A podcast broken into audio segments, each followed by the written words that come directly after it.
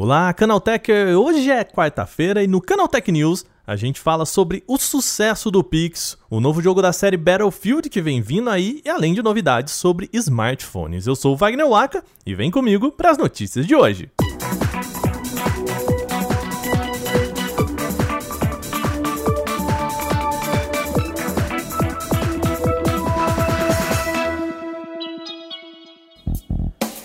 O Pix já é um caso de sucesso no Brasil. Segundo o diretor do Banco Central, João Manuel Pinho Melo, já havia 253 milhões de chaves Pix registradas até 31 de maio. No total, o Pix já somou mais de 2 bilhões de transações, ultrapassando o montante de 1,4 trilhão de reais até o momento.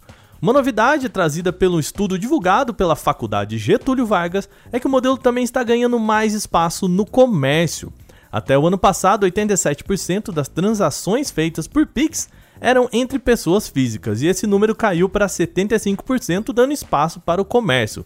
Atualmente, 12% de todas as transações feitas em Pix agora são de pessoas para empresas.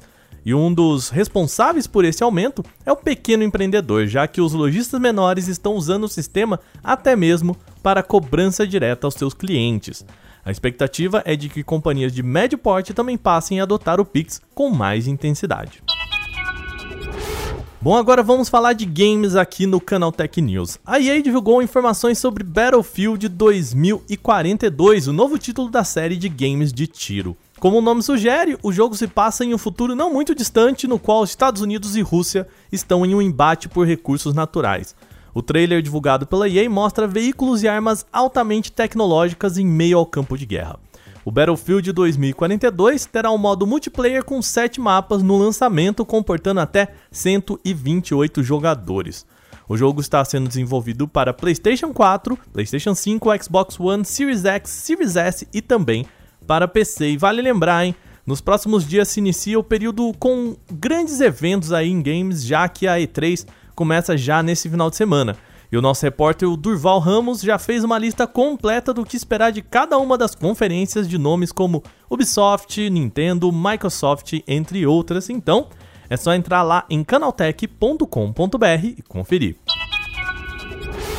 A Motorola anunciou hoje o Moto G Stylus 5G, o seu novo smartphone intermediário. E como o nome mesmo já sugere, uma das novidades é a compatibilidade com a caneta Stylus e, claro, com o padrão 5G. Visualmente ele é bem parecido com o Moto G100, com uma câmera frontal em buraco na tela e um conjunto de quatro câmeras na parte de trás. O Moto G Stylus 5G foi anunciado com tela de 6,8 polegadas com tecnologia IPS LCD e resolução em Full HD mas ainda não ficou claro se o modelo tem suporte a uma taxa maior de atualização ou se ele está preso ali nos 60 fps. Até o momento, o Moto G Stylus 5G está anunciado somente para o lançamento nos Estados Unidos e por lá ele chega em 14 de junho custando 400 dólares, o que pode ser convertido para aproximadamente 2 mil reais, aí claro sem contar os impostos. A gente tem falado bastante por aqui do Galaxy Z Fold 3, o próximo dobrável da Samsung. A empresa ainda não revelou oficialmente o produto, mas rumores de fontes diferentes da indústria já sugerem algumas informações. Agora, segundo o influenciador já conhecido aí, o Ice Universe, a linha vai contar com quatro cores diferentes: violeta, verde, preto e bege.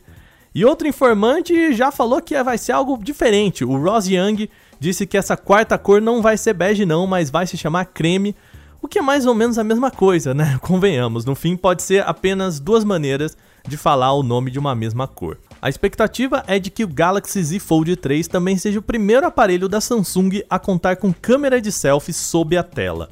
A gente já comentou aqui que a Samsung até poderia colocar o recurso já no Galaxy S22, mas de acordo com rumores, a tecnologia ainda não está tão bem desenvolvida para a empresa apostar na ideia na sua linha principal. A Samsung deve revelar o seu Galaxy Z Fold 3 ainda este ano. A Fiat entrou para a lista de montadoras afirmar o compromisso de abandonar o mercado de veículos a combustão. A empresa disse agora que vai produzir apenas carros elétricos a partir de 2030, deixando de lado os modelos a combustão. A decisão não é bem repentina e nem à toa, tá? Ela coincide com os prazos da União Europeia para adequação e reformulação da indústria automotiva local, lá datada para 2030. O ponto principal é que os planos foram divulgados apenas para o mercado europeu, então a gente ainda não tem informações sobre como que fica a questão aqui no Brasil. Segundo o CEO da Fiat, o Olivier François, o processo para a transformação completa da linha da montadora começará a ser executado com mais força a partir de 2025. E aí é quando a empresa vai eliminar os carros a combustão convencionais e passará a fabricar apenas modelos que sejam pelo menos híbridos. Apesar destas informações, ainda é uma incógnita a direção que a Fiat e as demais empresas do grupo terão em relação ao mercado com países emergentes aí, então incluindo o Brasil.